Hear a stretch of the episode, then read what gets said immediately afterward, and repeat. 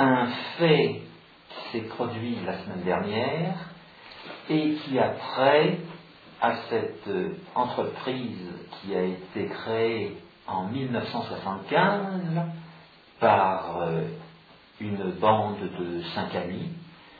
Le seul nom connu de cette bande d'amis, c'est Bill Gates.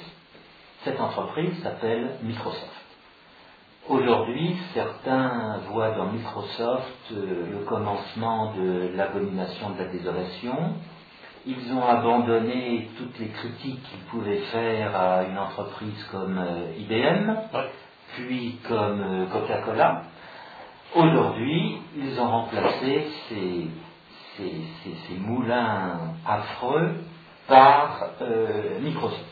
On, peut, peut, penser que si la Commission européenne puis le tribunal de première instance ont infligé à Microsoft une amende de 497 millions d'euros, euh, c'est dans l'idée que cette, décision va être populaire auprès des, gens euh, qui, craignent le monopole.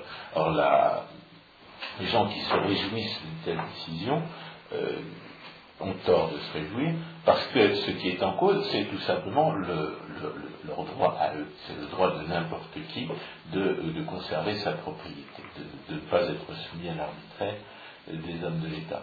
Cette décision qui a été prise le 17 septembre dernier, le 17 septembre 2007, confirme la, la décision de la Commission d'infliger une amende à Microsoft pour une prétendue abus de position dominante, je pense que plus on va, on va dans le détail de cette affaire, et plus on est scandalisé par la, négation et, de ce fait la destruction du droit que représente, cette procédure. Alors, avant d'entrer dans l'analyse de ce fait, essayons d'être plus, plus précis sur le fait. Vous venez de de, faire allusion à la commission de Bruxelles, vous venez de faire référence à ce tribunal de première instance de la Cour de justice euh, euh, des communautés européennes. Tout cela. ça veut dire qu'au moins il y a une instance d'appel. Voilà. Mais tout, cela nous situe dans le cadre. n'est donc pas définitive. on, on espère bien que Microsoft va se battre pour défendre ses droits parce que si, si Microsoft réussit à trouver un vrai juge qui sait ce que c'est que le droit, eh bien, ce juge donnera raison à. Mais avant encore d'en arriver là, euh, nous sommes, ce fait nous situe dans le cadre des institutions de l'Union européenne. Ces institutions de l'Union européenne ne sont pas des institutions nationales, ce sont des institutions qui euh, ont jugé bon de prendre en considération la position euh, économique euh, d'une firme qu'ils ont interprétée à leur façon. Alors, l'initiative vient d'entreprises américaines qui veulent mettre les bâtons dans les roues d'un concurrent qui, qui, est trop, qui est trop heureux, qui réussit trop bien. Alors je vous interromps et je vous laisse parler juste après. Bon, vous mettez le doigt sur l'aspect historique. Alors dites peut-être un mot euh, de l'histoire euh, des, des, comment dire, des ennuis euh, créés par ces groupes de pression que connaît Microsoft depuis maintenant, grosso modo, 1994, je crois. C'est la première fois où Microsoft a été inquiété. Ah oui, mais ça commence aux États-Unis. Basses en Europe, c'est ce que, j'appelle moi du shopping antitrust, qui consiste, qui consiste à, dans, ce cas d'une rivalité politique, d'une rivalité violente hein, que, les, que les rivaux de Microsoft entreprennent parce qu'ils ne réussissent pas à battre Microsoft sur son propre terrain qui est celui de la production. Quand on ne sait pas produire, on, va, on va attaquer son voisin en fait, la concurrence, la concurrence déloyale, c'est ça. Donc, les rivaux de Microsoft ne pouvant pas battre Microsoft dans la qualité de ses produits, dans l'étendue de son marché, ils vont trouver les hommes de l'État pour leur dire mettez les bâtons dans les roues de, notre concurrent, puisque nous ne réussissons pas, nous, à lui faire à rivaliser euh, honnêtement avec lui. Et c'est ce qu'a fait, c'est ce qu'ont fait les autorités antitrust aux États-Unis dans les années 90. Et il y a trois autorités antitrust aux États-Unis qui peuvent euh, engager des poursuites. Je crois qu'elle a fait le Trade Commission, il y un ministre de la Justice. Et peut-être aussi euh, à n'importe quelle instance locale.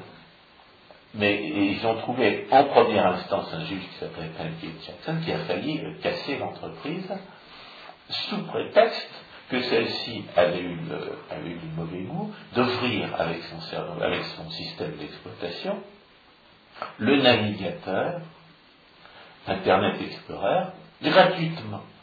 Et ça, c'est la, la, le fameux sophisme des ventiliers.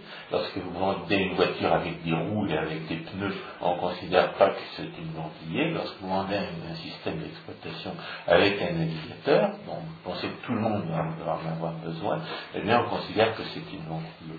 Alors cela nous situe grosso modo en 1998. En, 1998, c'est la fin. C'est-à-dire que l'instance d'appel euh, reconnaît que Microsoft euh, n'a pas, euh, pas suffit n'a pas fait de la concurrence déloyale en offrant gratuitement son navigateur et en mettant en difficulté essentiellement Netscape, qui, qui, était, qui dominait à l'époque le marché. Et, euh, et alors, les, les, voyant que, que les autorités antitrust aux États-Unis ne été disposé à lâcher Microsoft, les rivaux de Microsoft sont allés trouver la, Commission européenne et des, pompeux bureaucrates euh, qui, cherchent à se donner de l'importance en nuisant aux entreprises dominantes.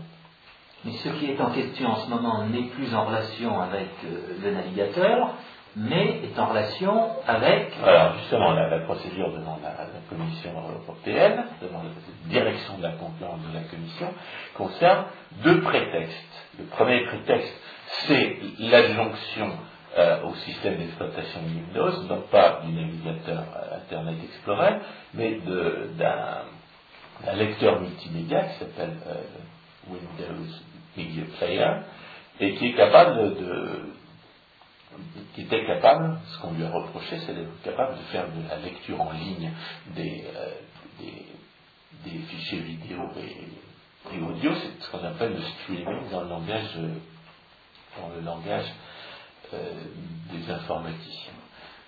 Et le, la question du point de vue économique et juridique était strictement la même. C'est-à-dire, on reprochait à l'entrepreneur d'offrir gratuitement une, fonction, euh, supplémentaire euh, dans, un nouveau produit, en prétendant c'était un abus de position dominante. C'est toujours, c'est toujours le même prétendu droit de la vente liée, donc il faut bien comprendre quelle est sa raison d'être. Nous allons, y arriver, mais je voudrais bien cerner le, fait en question, étant entendu que euh, les propos qui sont tenus par un certain nombre de journalistes en France sur le sujet sont pour le moins très évasifs. Dans ce que vous venez d'indiquer, dans un premier temps était en jeu le navigateur, Netscape, correspondait de fait à un progrès technologique. Second progrès technologique, le lecteur multimédia. Un bonus offert bien sûr, au client. Bien sûr, mais ce qu'il faut voir, c'est que ce lecteur multimédia n'était pas disponible, par exemple, il y a dix ans. Oh, c'est nouveau. C'est nouveau. Donc, à l'époque, le streaming, c'était considéré comme une nouveauté. Aujourd'hui, ça fait rigoler. Exactement. Autrement dit, le point sur lequel je veux insister, qui est lié au fait en question, c'est que nous sommes dans une période d'innovation et que ce qui est en jeu, indépendamment des, considérations que vous venez d'évoquer et sur lesquelles on va revenir, ce n'est pas euh, un phénomène, euh, disons, euh, qui a une longue histoire derrière lui, mais c'est un phénomène d'innovation. Ce qu'il s'agit de reprocher à Microsoft, c'est de nouveaux produits, trop de nouveaux produits, trop rapidement, ce qui gêne les concurrents. C'est-à-dire c'est exactement ce que l'on demande à une entreprise concurrentielle. On pourra développer ça quand on parlera des, des sophismes économiques qui prétendent fonder des politiques de concurrence. Ce que, ce que, les, ce que ces sophismes reprochent aux actes concurrentiels, c'est ce que nous définissons nous-mêmes comme des actes concurrentiels. C'est-à-dire offrir de meilleurs, de meilleurs produits pour moins cher, ce qui dérange les concurrents.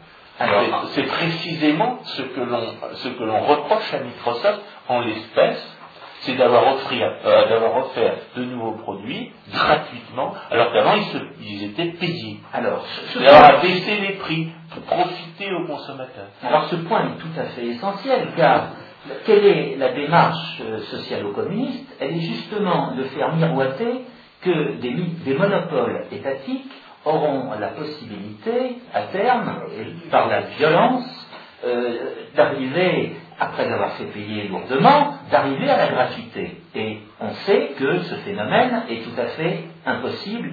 On est dans l'utopie. À l'inverse. La gratuité, c'est ce que décrit Frédéric Bastiat. Oui. C'est ce vers quoi tombe dans toute production mais à condition que la production soit libre. La, gratuité, entre guillemets, étatique, ça n'existe pas. Et empiriquement, c'est-à-dire d'après ce qu'on peut observer dans les statistiques, la, pseudo-gratuité, c'est deux fois plus cher.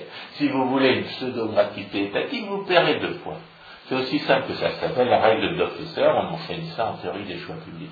Alors, en l'espèce, en l'espèce, nous avons une entreprise capitaliste créé en 1975, qui, euh, près de 20 ans plus tard, propose euh, des produits améliorés, des produits nouveaux. Des produits gratuits. Oui, mais qui résultent de tous les efforts d'investissement euh, faits dans ce domaine, et en plus, elle fait en sorte que ces produits nouveaux ne soient pas vendus à un prix positif, mais soient vendus à un prix nul qui, euh, disons, est adjoint à d'autres produits. Donc tout le monde devrait être satisfait. Il n'y a que les concurrents. et, ça va, à mon avis, ça va directement à l'encontre non seulement de l'esprit, mais de la lettre, de la notion de ventilier. Parce que quand, la législation européenne prétend interdire les ventiliers, comme, euh, comme autant d'abus euh, de, position dominante, c'est pour protéger le consommateur contre des, hausses de prix camouflées. On lui, euh, c'est pour, pour, pour, protéger le c'est pour protéger l'acheteur contre le, le, le, vendeur qui vous oblige à acheter une, un vieux rossignol pour, euh, pour augmenter le prix sans que ça apparaisse sur la facture. C'est ça la ventilier. C'est pas, c'est pas de vendre une voiture avec des roues ou un système d'exploitation avec euh, avec un navigateur ou avec un, lecteur multimédia. Donc, une décision qui condamne Microsoft pour abus de position dominante, pour avoir offert gratuitement un, produit avec son, système d'exploitation, c'est une décision qui va directement à l'encontre non seulement de l'esprit, mais de la lettre de, la disposition législative au nom de laquelle on interdit les ventiliers, qui est en elle-même parfaitement, euh, parfaitement contestable. Parce qu'une ventilier telle que la que prétend la définir la législation européenne, ça ne peut exister s'il y a un contrôle prix. Nous allons venir, nous allons venir. En conséquence, pour terminer ce premier point qui est la définition du fait, il faut voir que euh, les produits euh, résultant de l'activité de cette entreprise Microsoft sont des produits en permanence nouveaux qui ne doivent pas être envisagés comme la palisse lui comme des produits qui existent depuis des années et qui sont euh, mis sur le marché euh, à côté de produits qui seraient jugés substituables par la demande. Ce sont des produits nouveaux qui témoignent donc d'une réduction euh, de l'ignorance de chacun qui résulte fondamentalement d'un progrès technique. Ah, mais je voudrais ajouter ce que souvent on dit euh, que lorsqu'une entreprise offre un produit nouveau, elle est par définition la seule à l'offrir sur le marché. On a récemment, je crois que c'était en France qu'on a condamné récemment l'entreprise Mattel pour avoir, parce qu'elle dominait le marché des poupées Barbie. Alors, il est évident que Mattel étant l'inventeur des poupées Barbie, on ne peut pas reprocher à Mattel euh, le, fait que les contrefaçons de la poupée Barbie se vendent moins bien que la poupée Barbie. Et en principe, on pourrait même imaginer que le droit de, la propriété euh, intellectuelle protège la poupée Barbie et que la condamnation aurait dû frapper les contrefacteurs et non pas le, fabricant du produit original. Mais en ce qui concerne les navigateurs, comme en ce qui concerne les lecteurs multimédia, eh bien c'est complètement faux que Microsoft est une entreprise dominante.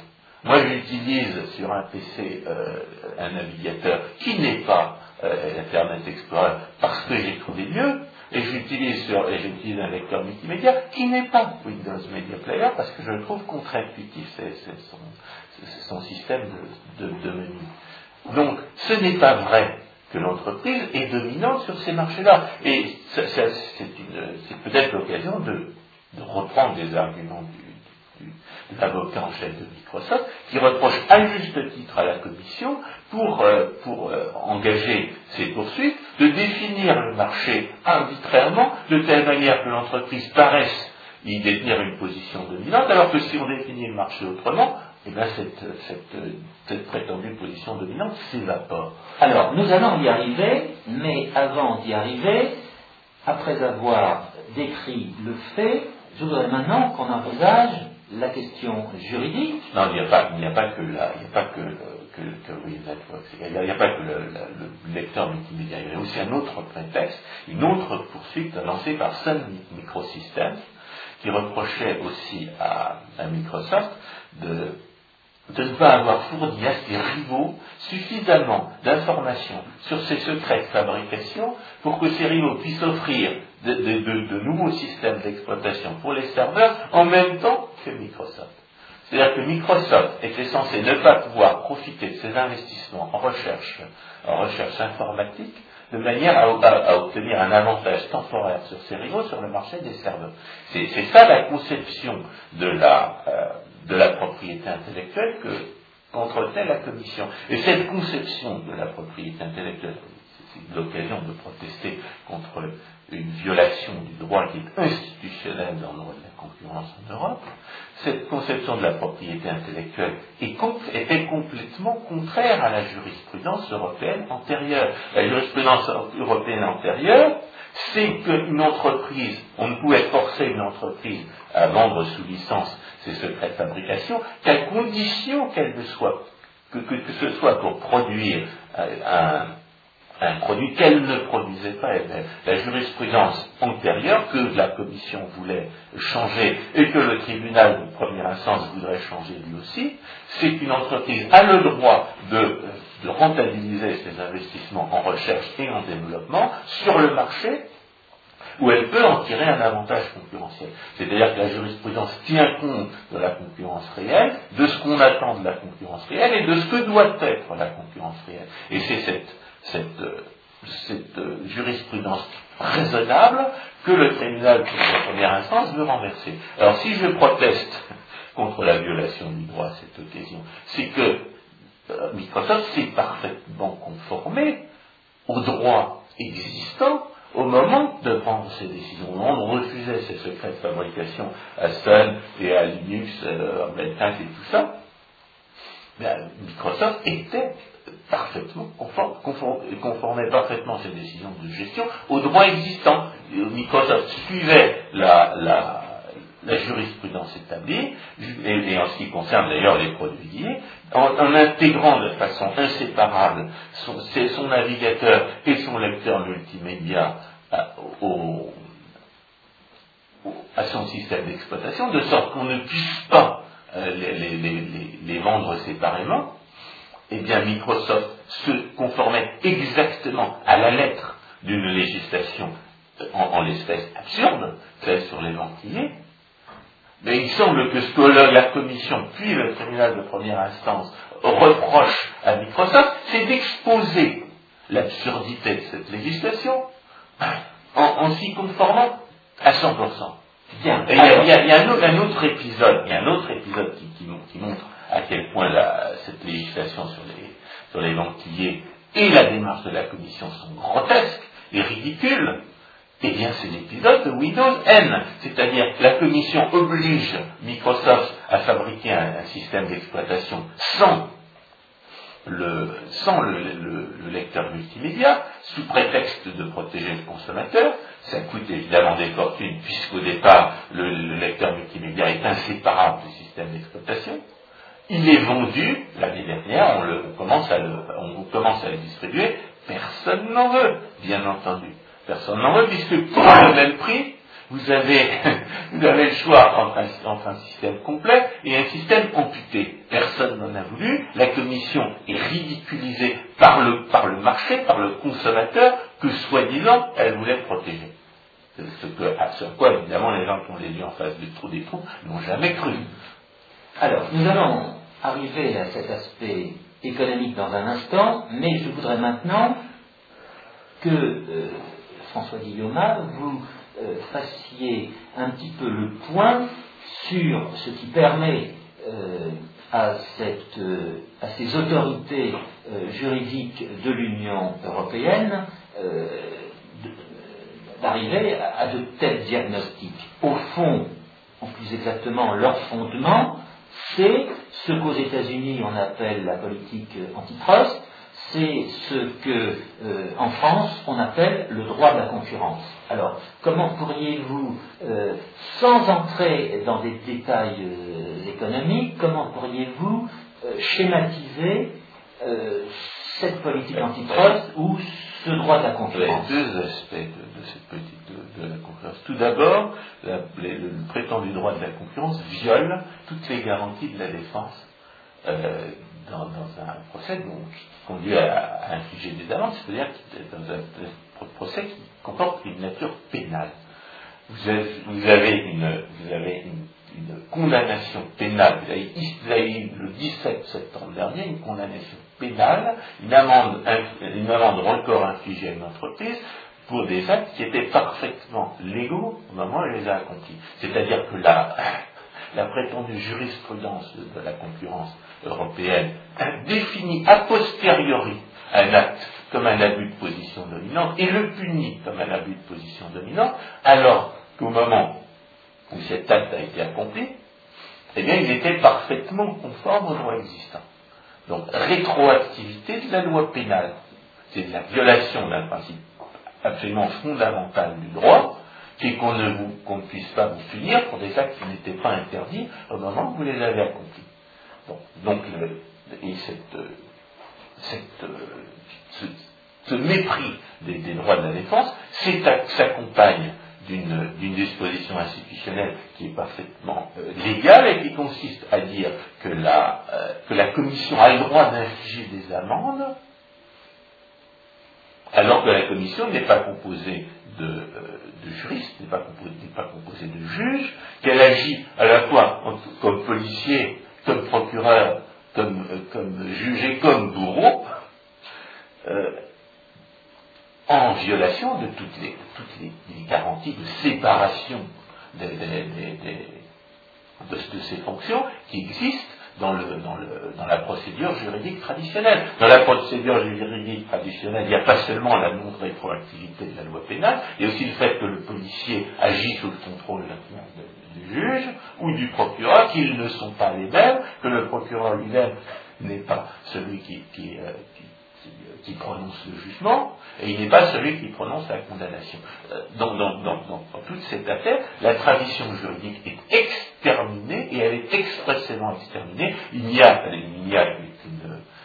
qu'une, une sorte de contrôle a posteriori du juge, et, on, va, voir ce que donne la, la Cour de justice des communautés euh, européennes, probablement 10 ou 11 ans après les faits incriminés, mais en attendant, Microsoft est obligé de payer. Et quant au tribunal de première instance, on voit qu'il ne comprend rien à ces questions, et, il avait, il avait d'ores et déjà ordonné le paiement provisoire de l'amende en se rangeant aux arguties de la commission. Oui, mais la, commission n'est pas composée de juristes, elle est faite de soi-disant économistes. Oui, mais ce tribunal. Il faut savoir, savoir qui sont les, commissaires européens à la concurrence. Ce sont des professeurs d'économie. Oui, mais attendez, je vous interromps. En l'espèce, c'est le tribunal qui a rendu ce jugement. Oui. On aimerait bien savoir comment ils appellent des juges. On va, on va regarder Oui, mais ces juges, ces juges ne font pas partie de la commission. Oui, il y a- je dirais que c'est une, c'est- une arrière-pensée. La, Oui. commission, la, la commission peut agir provisoirement en violation de toutes les règles, de, de- de toutes les garanties, de- de toutes les garanties traditionnelles du droit euh, de la procédure pénale, et puis après il y a un juge. Oui, mais euh, si je, je dis cela, c'est parce Et, que et- bien souvent, la- les décisions de la Commission ont été réformées, puisque récemment, on vient de voir une, une- une- une fusion qui avait, que la Commission avait été interdite, Voilà. qui a été, euh, Oui, mais c'est là, c'est là, c'est là où dont je- un vrai juge a décidé qu'elle était parfaitement licite. c'est là où je voulais en venir, c'est que dans le cadre euh, de ce droit communautaire, il s'avère que la Commission a la possibilité de- d'interdire euh, certains actes euh, de fonctionnement, certaines décisions euh, des firmes. Ce à quoi vous venez de faire référence, c'est l'interdiction qu'il y a quelques années, la Commission avait donné à Schneider Electric de fusionner, de racheter le grand. Et euh, le fait est que Schneider Electric euh, a fait un procès à la Commission devant la Cour de justice euh, des communautés européennes, et on a appris il y a un mois ou deux mois que, eh bien, euh, Schneider était dans son bon droit, c'est de fait la Commission qui a perdu, et c'est la Commission qui va devoir indemniser Schneider Electric à, la mesure des pertes que la non-fusion, le non-rachat euh, de Legrand lui a occasionné. Mais le fait que la Commission peut, imposer ses décisions euh, préalablement à, à tout jugement définitif d'une véritable instance juridictionnelle est scandaleux, et ça, et ça, et ça, et ça crée des, des destructions irrémédiables. Nous, nous sommes dans ce cas de Et figure avec Schneider Electric. Et en ce qui concerne, en ce qui concerne euh, Schneider Electric, justement, celui qui a interdit cette fusion, c'était cet imbécile de Mario Monti. Et aujourd'hui, aujourd'hui, le, le- C'est justement la, la commissaire européenne à la concurrence, c'est cette folle de Nelly Cruz. bien plus. Mario Monti est pris dans la commission Attali comme personnage euh, très important en matière de concurrence. Nous, nous a- nous allons y revenir. Voilà. Autrement dit, donc, il y a, il y a des, individus, nous sommes en pleine responsabilité institutionnelle, des commissaires européens qui saccagent les, les entreprises euh, dominantes euh, sous, ces, sous ces prétextes absurdes, ne, ne subissent pas personnellement les conséquences de, de, de, de- leur faute. Ah, Si la, si la Commission est condamnée à des dommages et intérêts envers Schneider, c'est le contribuable européen qui paiera. C'est pas M. Monti. M. Monti ne se retrouvera pas sur la paille pour avoir, pour avoir détruit des centaines de millions d'euros euh, par une décision imbécile. alors, à cet égard, je- Mais ça, c'est vrai, c'est vrai malheureusement de, toute- de- de toute décision juridictionnelle. Seulement, là, on n'a même pas affaire à une juridiction. François Guillemin, j'aimerais que vous disiez un mot de la loi antitrust vue par euh, le prisme de quelqu'un qui commence à être connu en France, mais pour d'autres raisons. Euh, je veux parler de Alan Greenspan. Alan Greenspan a écrit un article euh, tout à fait profond en 1962. Pourriez-vous en dire un mot? Oui, ça, c'est, c'est, encore une pierre dans le jardin des, soi-disant économistes qui, dirigent cette, cette direction de la concurrence de la Commission.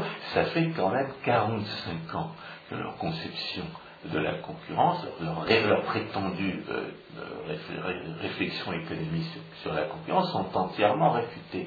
Alan Greenspan a écrit un article en 1962, qui c'était, en réalité c'était un discours qu'il avait prononcé en 1961 dans une assemblée de- d'entrepreneurs dont je n'ai pas les références, mais de toute façon c'est un texte qu'on trouve sur Internet. hein. Vous cherchez Antitrust Alan Greenspan et vous le trouvez. Antitrust Alan Greenspan, c'est moi qui l'ai traduit.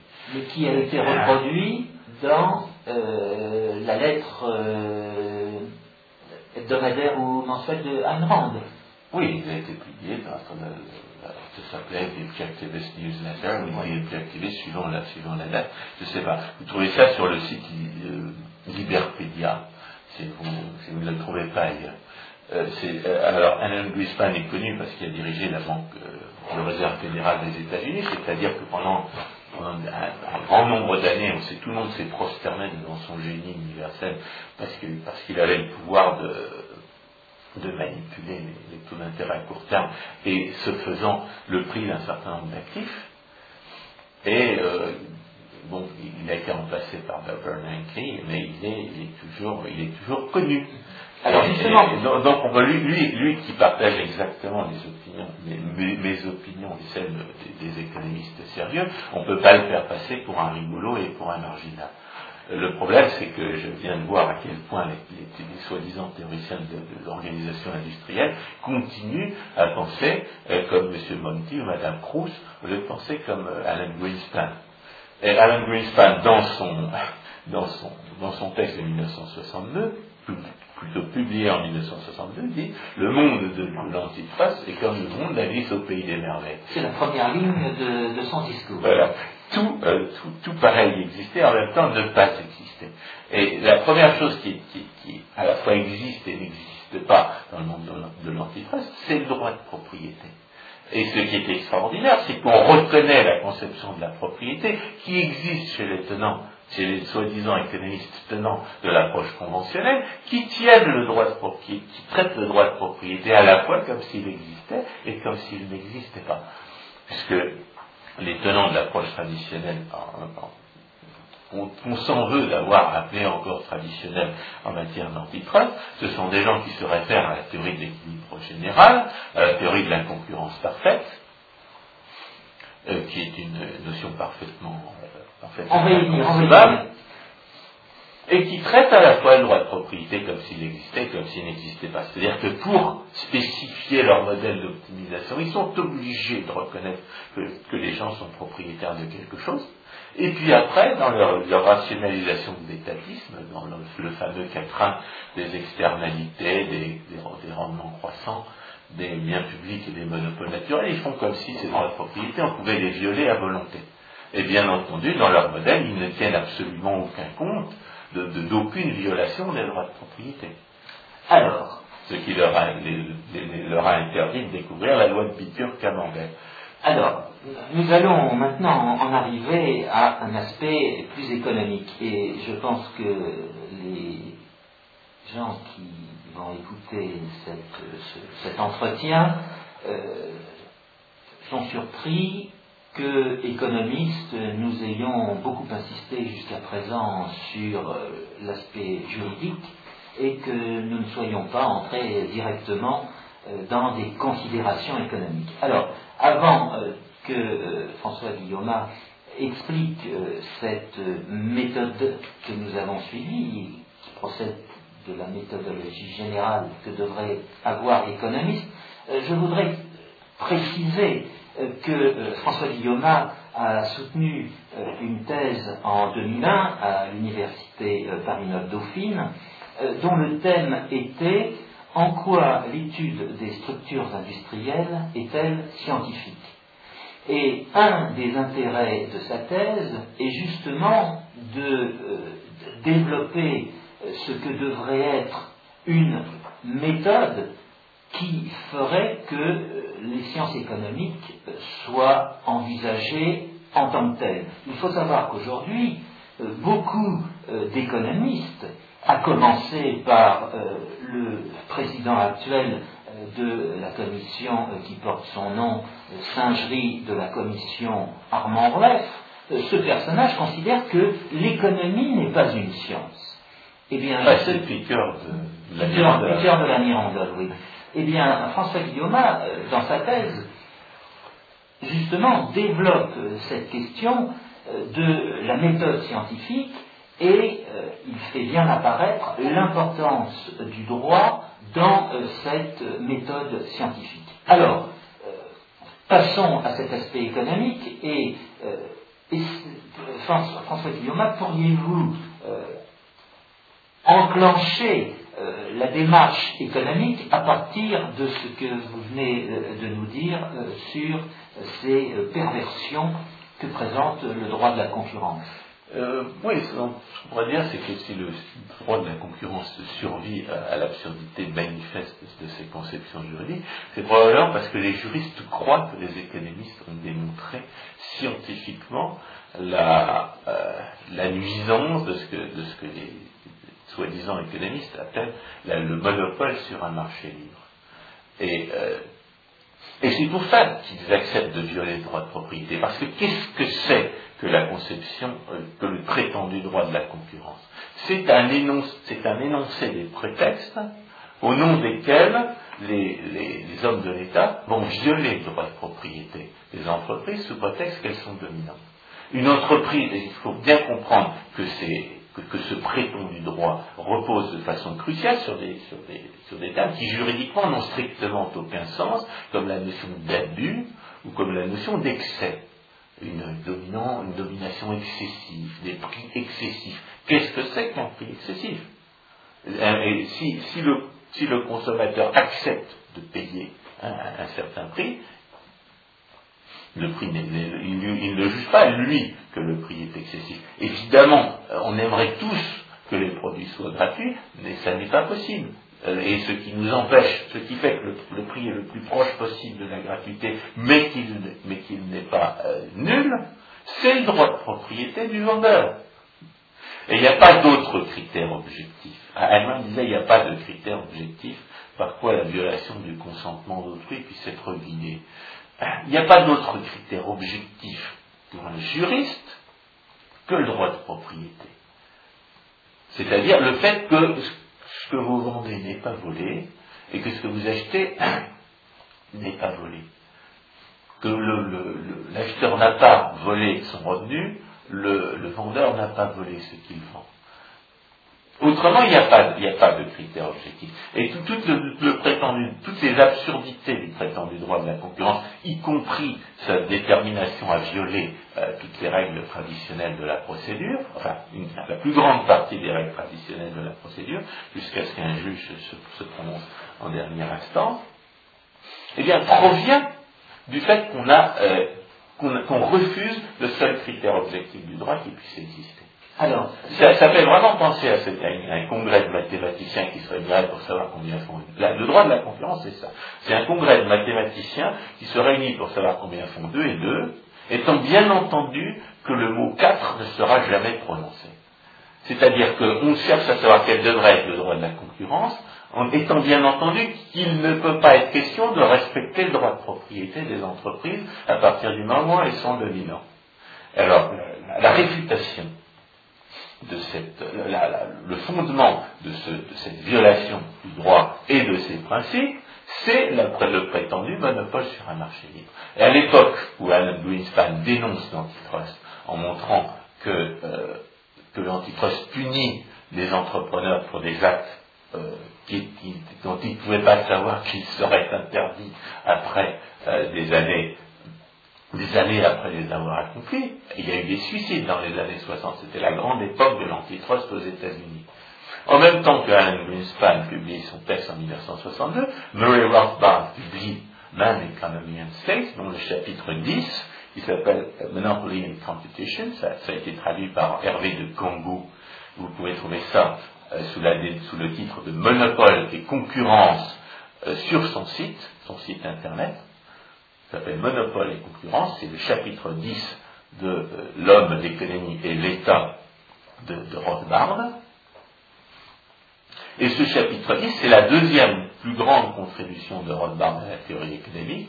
Il démontre que ce que les, soi-disant économistes euh, qu'on s'en veut d'appeler encore traditionnel, appellent le monopole sur un marché libre, c'est un concept dépourvu de sens. C'est un concept dépourvu de sens relativement à ses effets prétendus, c'est un concept dépourvu de sens relativement à sa définition logique.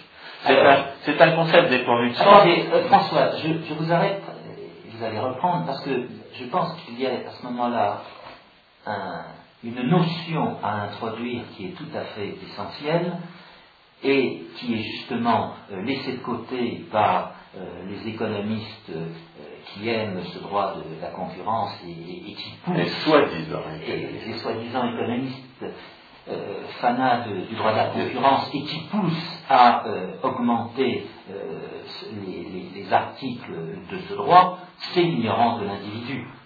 Le point de départ de, et ce, point a été très bien euh, mis à jour par des économistes comme Ludwig von Mises ou comme Friedrich Hayek, c'est que le droit, les règles de droit, ont comme fonction de réduire l'incertitude des gens. Alors que... Là, c'est un, autre lien entre la théorie économique et le, et, le droit. La, raison pour laquelle le, droit de la concurrence est si scandaleux, c'est que précisément il va à l'encontre de toutes les raisons pour lesquelles le droit existe.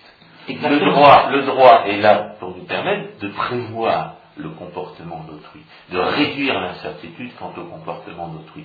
Or, que fait le droit, le prétendu droit de la concurrence? Il institue l'arbitraire. Bien sûr. Et vous, et vous expose à des, à des amendes qui pourraient vous ruiner si vous n'étiez pas Microsoft.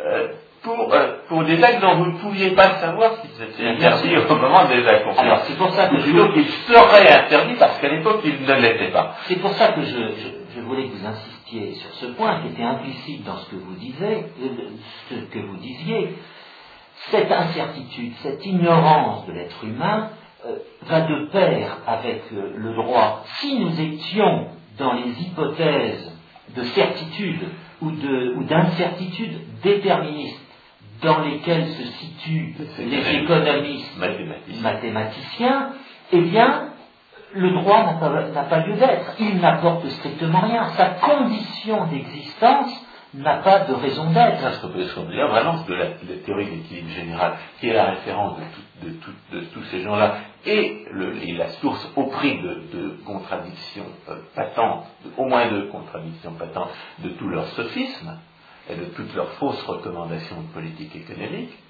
c'est euh, qu'ils font abstraction de toutes les raisons pour lesquelles le droit existe.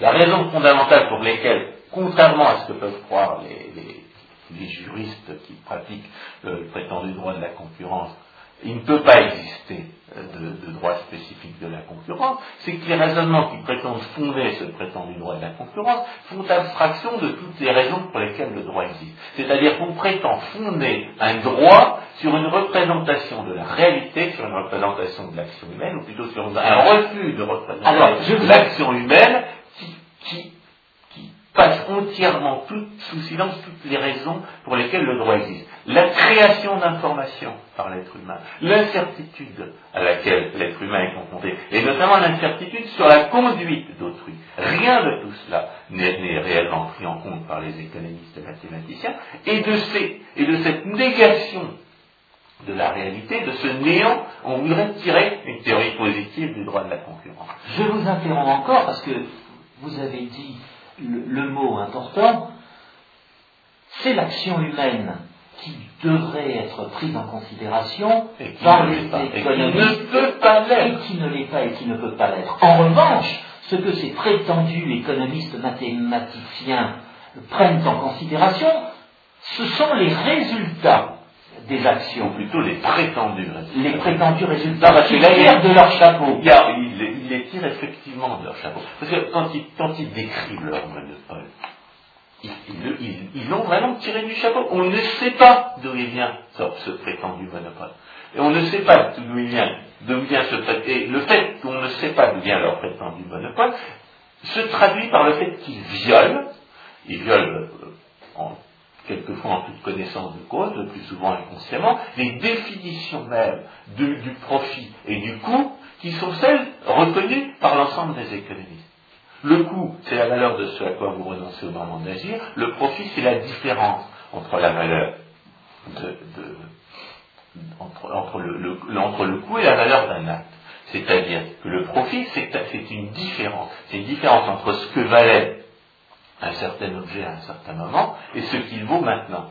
Or, il parle de profit de monopole. Mais on ne sait pas d'où vient ce prétendu profit de monopole, parce que euh, parce qu'il est simplement issu de leurs prétendues conditions initiales, tiré de leur chapeau. Si vous examinez, si vous, si vous acceptez de prendre en compte le passage du temps dans une représentation de la réalité économique, vous vous rendez compte que le profit de monopole ne peut pas exister Or, ces gens ont passé des décennies à essayer de mesurer le profit de monopole, alors que logiquement, il ne peut pas exister. Il ne peut pas exister parce que le profit est forcément un produit de l'incertitude. Et il décrit un profit, de monopole dans des conditions où ils font abstraction de l'incertitude. C'est-à-dire qu'ils décrivent quelque chose qui, par hypothèse, qui, en vertu de leurs hypothèses même, ne peut pas exister. Et le, critère l'optimalité qu'il reproche à l'entrepreneur prétendument monopoliste de ne pas respecter, c'est l'égalité du coût marginal, du coût à la marge, du coût de la, dernière unité vendue, et, et, du prix. Or, si on examine, si on, applique euh, correctement la définition du coût comme la valeur de ce à quoi vous renoncez au moment d'agir, eh bien, l'entrepreneur ne peut pas ne pas avoir un coût marginal égal à son prix. Parce que parce que c'est le, c'est le, c'est la solution de son programme d'optimisation à lui.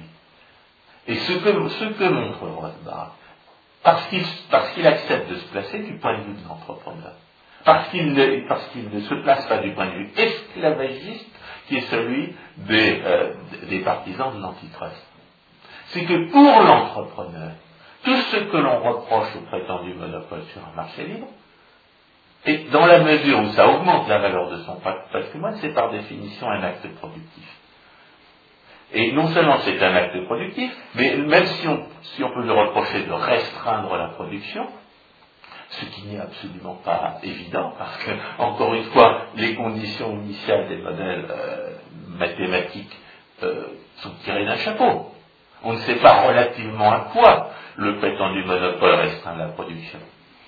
Donc ce qu'on lui même s'il y avait restriction de la production pour maintenir un certain prix pendant un certain temps, eh bien les facteurs de production ne sont pas détruits.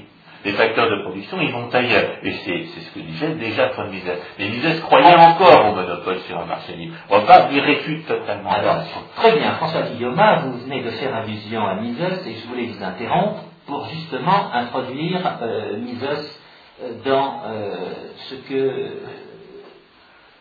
ce que nous disons. Dans votre euh, thèse, euh, vous faites ressortir une opposition que vous avez avec Mises.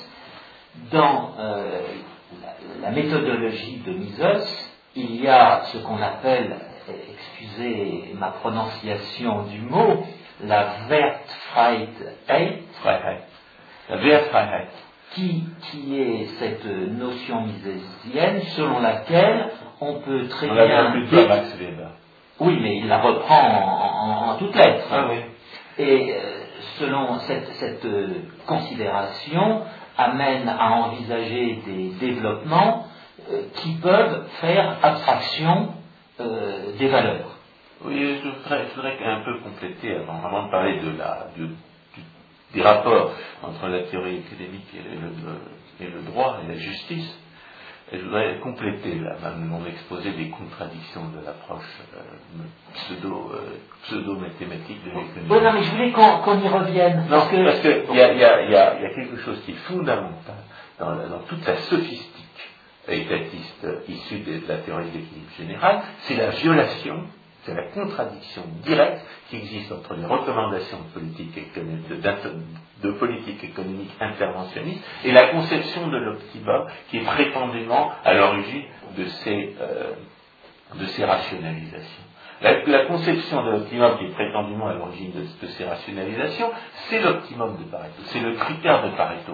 Et, et pour, Qu'est-ce qui fonde le critère de Pareto? La reconnaissance du fait qu'on ne peut pas comparer la satisfaction d'un individu avec celle d'un autre. Oui, attendez, alors là je vous arrête parce que ça pourrait être l'objet d'une autre émission, mais je, tiens à affirmer que ce que euh, on appelle aujourd'hui le critère de Pareto n'est que profondément une altération, une déformation de ce qu'a écrit Vilfredo Pareto. Je renvoie tous les auditeurs, je renvoie, nous, ferons une, euh, pour euh, Vilfredo Pareto dans son cours d'économie politique euh, publié chez Droz, Genève, en 1896 et 1897, eh bien, l'optimum, c'était tout simplement la liberté des gens, la liberté de faire, la liberté d'échange. Oui, et c'est ce que vous disiez. À son, son optimum. Et la seule personne qui ait compris l'optimum de Pareto et qu'il est sauvé, est sauvé contre les objections des économistes mathématiciens, parce qu'il y a des économistes mathématiciens qui, sont, qui l'invoquent pour, justifier des politiques qui le contredisent de la manière la plus directe et la plus expresse, et vous avez aussi des économistes mathématiciens qui le prétendent inapplicable à certains cas, comme Amartya Sen qui prétend qu'il ne saurait justifier le libéralisme, alors qu'en réalité il le justifie bel et bien. Et puis vous avez des économistes qui disent qu'il est inutilisable à partir du moment où il y a des externalités. La seule, la seule solution, la seule possibilité de sauver ce critère, c'est de faire comme Rothbard, de dire cessez de, raisonner comme si vous pouviez connaître les préférences de gens qui n'agissent pas. À partir du moment où il est établi que l'action est l'action seule vous permet de connaître les préférences des gens, alors le critère de Pareto est parfaitement opérationnel, parfaitement utilisable, et il repose sur ce que Rothbard appelle la préférence démontrée par l'action volontaire. Et on retrouve le droit de propriété parce que l'action volontaire ne se définit pas sans référence au droit de propriété. L'erreur des économistes mathématiciens, c'est encore une fois de faire comme si le droit de propriété existait et n'existait pas à la fois. C'est-à-dire qu'ils reconnaissent que le droit de propriété existe pour spécifier leur modèle, et ensuite ils font comme s'il n'existait pas pour définir leurs leur conditions de l'optimum. À partir du moment où vous conservez à l'esprit le droit de propriété, le fait que les gens sont propriétaires de, quelque chose, que je ne peux pas consentir à ce qu'un autre fasse ce qu'il veut avec ce qui est à lui, parce que c'est à lui, et que je peux a fortiori pas du tout consentir à ce que Tartampion fasse ce qu'il veut avec ce qui appartient à Duchemol, parce que Tartampion n'est pas propriétaire de ce qui appartient à Duchemol, eh bien la notion de consentement est sauvée, la notion d'unanimité est sauvée, le critère de Pareto est sauvé, mais les économistes et mathématiciens n'y comprennent rien à ce critère de Pareto. Et ce, ce, sur quoi je voulais inciter, c'est que la politique antitrust, qui, dont les, dont les que les économistes mathématiciens prétendent rationaliser au nom du critère de Pareto viole directement le critère de Pareto parce que le critère de Pareto interdit de violer le consentement de qui que ce soit. Exactement. Et, de ce fait, leurs leur rationalisations sont sophistiques, ce sont des charlatans. Alors, pour reprendre une des, qualifications, pour paraphraser une qualification pénale de la procuratura soviétique, c'était souvent exotique, je dirais que ce sont des charlatans euh, prémédités. C'est du charlatanisme prémédité. Ce sont des gens qui, au nom de la science, prétendent justifier des politiques qui ne se, que la science ne permet pas de justifier, à la fois parce que leur science est, est un tissu, leur prétendue science est un tissu de contradiction, et aussi parce que la science en elle-même n'est pas une science n'est pas une discipline normative, que c'est la philosophie politique et morale qui permet de justifier une politique économique ou de la condamner. Alors, c'est ça, ça me permet de revenir à la Wertfreiheit, à laquelle, de, Max Weber, à laquelle faut croyez comme Mises, et que j'ai effectivement réfuté dans ma thèse en montrant, euh, à la suite de Rothbard, évidemment, je ne suis pas un menteur de cette, de cette réfutation-là, que j'ai, en montrant que, euh, que si euh, cette Freiheit était vrai, il n'y aurait même pas de science possible. Alors, venons-en au dernier point, pour le temps qui nous reste, c'est-à-dire grosso modo cinq minutes. C'est ce qui est au cœur de tout ce qu'on vient de dire. C'est le charlatanisme scientifique. C'est le charlatanisme scientifique, oui, mais moi je voudrais qu'on soit positif pour conclure c'est cette question de la concurrence qui ne peut être, qui n'est jamais que, comme le disait Bastia, euh, la façon de parler de la liberté euh, en économie, c'est-à-dire en fait la liberté de, l'être humain, cette liberté ne pouvant euh, fonctionner que dans un cadre de droit, que dans un cadre de justice, et que dès l'instant qu'on fait abstraction de ce droit de propriété, de la justice, eh bien, euh, la concurrence ne, saurait exister. Alors, pourriez-vous être précis sur cette question de la concurrence Je voudrais le lier au charlatanisme scientifique. Le charlatanisme scientifique, ça commence, à, disons, à l'époque d'Auguste Comte, ça consiste à balayer toute la tradition des sciences morales, toutes les traditions des sciences morales, au départ, bien entendu, le, la morale et le droit, et prétendre les remplacer par une science dont, la logique permet pourtant de, de démontrer qu'elles ne permettent de justifier aucune norme et qu'elles en sont au contraire dépendantes. Parce que pour qu'il y ait une science, il faut qu'il y ait, pour qu'il y ait science, il faut qu'il y ait honnêteté. Et qu'il faut qu'il y ait respect du droit de l'autre, comme l'a montré C'est-à-dire que non seulement la science ne peut pas remplacer la philosophie morale et politique, mais, elle, mais, mais, mais, une certaine philosophie morale politique est une condition de la science, et cette philosophie politique, c'est le droit, c'est le respect de la propriété naturelle, c'est le principe de non-agression ce que, ce que certains appellent le libéralisme. Et donc le, le principe de non-agression est une condition politique de la science, donc la science ne peut pas remplacer la philosophie politique, elle en est au contraire dépendante pour son existence. Alors, appliqué à la concurrence, qu'est-ce qu'on attend de la concurrence? Qu'est-ce que c'est que la concurrence dans le cas du droit de propriété plutôt? Eh bien, c'est le seul système institutionnel qui oblige la rivalité entre les hommes à s'exprimer par des actes productifs et non pas par des actes de violence. J'ai commencé, commencé, cet enregistrement en disant euh, l'antitrust, c'est le moyen pour les, pour les entrepreneurs inefficaces de rivaliser avec un, avec un entrepreneur plus efficace qu'eux par la violence. Et ça montre bien que la, politique antitrust n'a pas pour but de protéger la concurrence, n'a pas pour but et encore moins pour but d'obliger la concurrence à faire ce qu'on attendait, c'est-à-dire d'obliger la, rivalité entre les hommes à faire ce qu'on attendait, c'est-à-dire à s'exprimer par des actes productifs plutôt que par des actes violents. Bien au contraire, la politique de concurrence a pour effet et a toujours eu pour but comme l'ont montré les historiens de l'antitrust Alan Greenspan, comme Dominique Armentano, et à, un moindre degré par Yale Brunson, et évidemment par Henri Lepage, dont il faut quand même parler parce que c'est grâce à lui que nous avons découvert tout ça.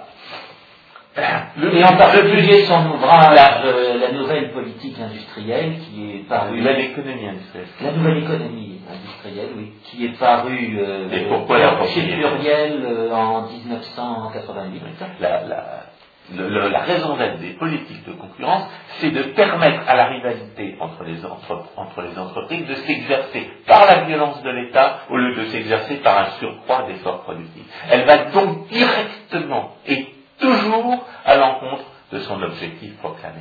Bien au contraire, le respect du droit de propriété, et d'autant plus, d'autant plus qu'il est, qu'il est plus absolu, c'est la concurrence qui, qui oblige la, la, rivalité entre les hommes à s'exprimer par un surcroît d'efforts productifs. Merci François Guillaume. Je conclurai en disant que la concurrence est pacifique, elle est rendue conflictuelle par les hommes de l'État. Merci François Guillaume.